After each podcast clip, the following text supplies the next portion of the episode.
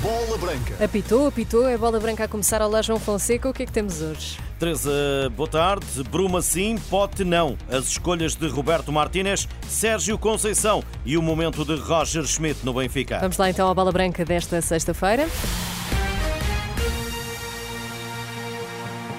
Boa tarde, Bruma. É novidade. Pedro Gonçalves continua de fora. Há mais dois regressos. Pepe e Mateus Nunes na seleção das esquinas. As novidades de Roberto Martínez. O selecionador de Portugal convocou 26 jogadores que conferimos com o repórter da Renascença e na cidade do futebol, José Barata. Zé, boa tarde.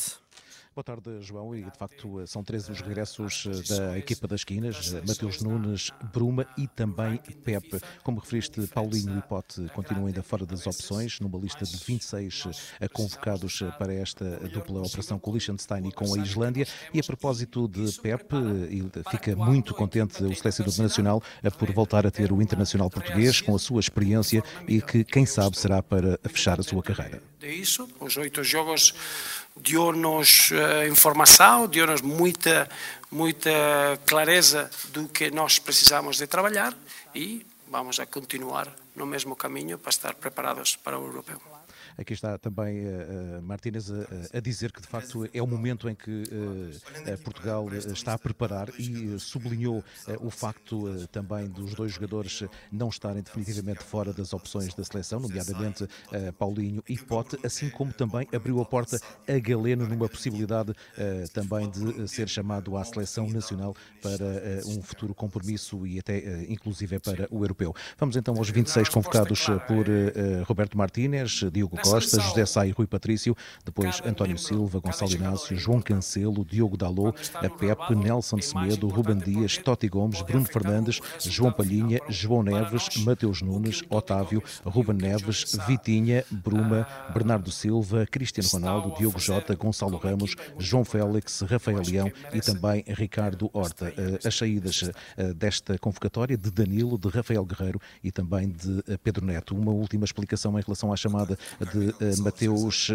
Reis é o facto de estar neste momento numa boa forma no Liverpool e por isso a possibilidade de voltar a ser integrado neste estágio da seleção nacional. Mateus Nunes, do Manchester City. O repórter da Renascença na cidade do futebol, José Barata, 26 jogadores convocados por Roger, por Roberto Martínez. A seleção da esquina está apurada para o europeu do próximo ano. Portugal joga dia 16 no Liechtenstein, a 19 em Alvalade com a Islândia. A seleção das Esquinas lidera o Grupo J só com triunfos nos oito jogos disputados. Domingo, Derby 179 na luz. Roger Schmidt vai estar debaixo de fogo. O momento é crítico no Benfica e hoje até Sérgio Conceição falou do momento do treinador encarnado.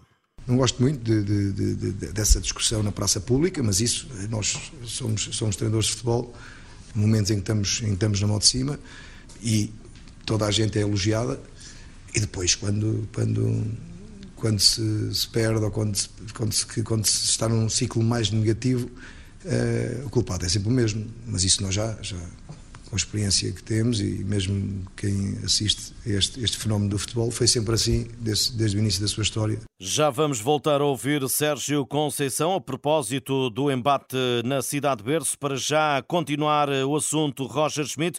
Bola Branca também ouviu Jonathan Suriano, foi jogador do alemão no Salzburg e na China. O espanhol diz que o germânico vai dar a volta ao grupo no Benfica.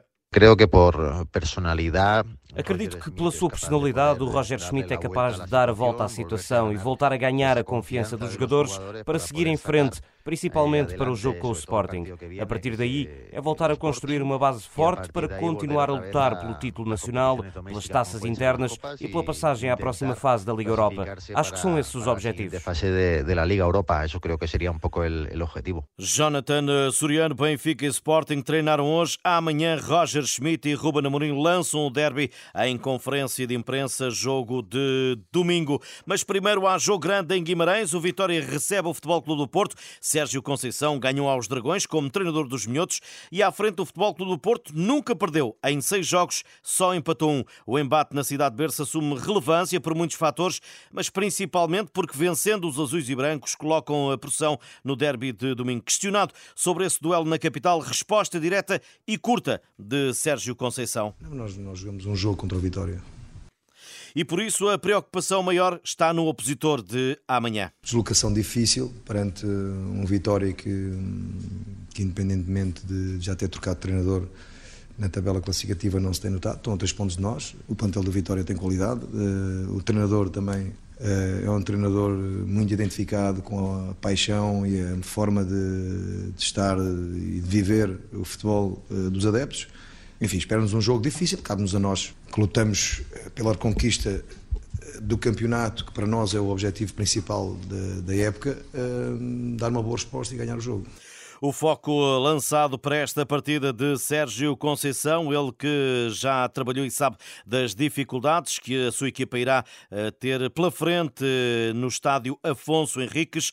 Do outro lado, o registro de Álvaro Pacheco com os portistas é marcado apenas por derrotas e enquanto o treinador do Vizela agora no novo percurso, amanhã o técnico pode mudar esse histórico, dando até expressão àquela que é, nos dias de hoje, a ambição uh, vitoriana. Esta casa nós queremos sempre ganhar e jogamos sempre para ganhar. A semana foi exatamente igual, foi agarrar-nos àquilo que é a nossa identidade para estarmos mais fortes, para sermos capazes de, quanto ao Porto, sermos vitória, sermos uma equipa dominante, sermos capazes de impor aquilo que nós pretendemos e chegar ao golo para conseguir os três pontos.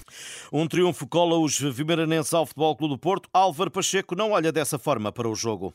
Eu não olho para isso. Eu, aquilo que eu olho é que são três pontos em disputa e nós queremos conquistar. E o que é que nós temos que fazer para sermos capazes de estarmos fortes para o conquistar?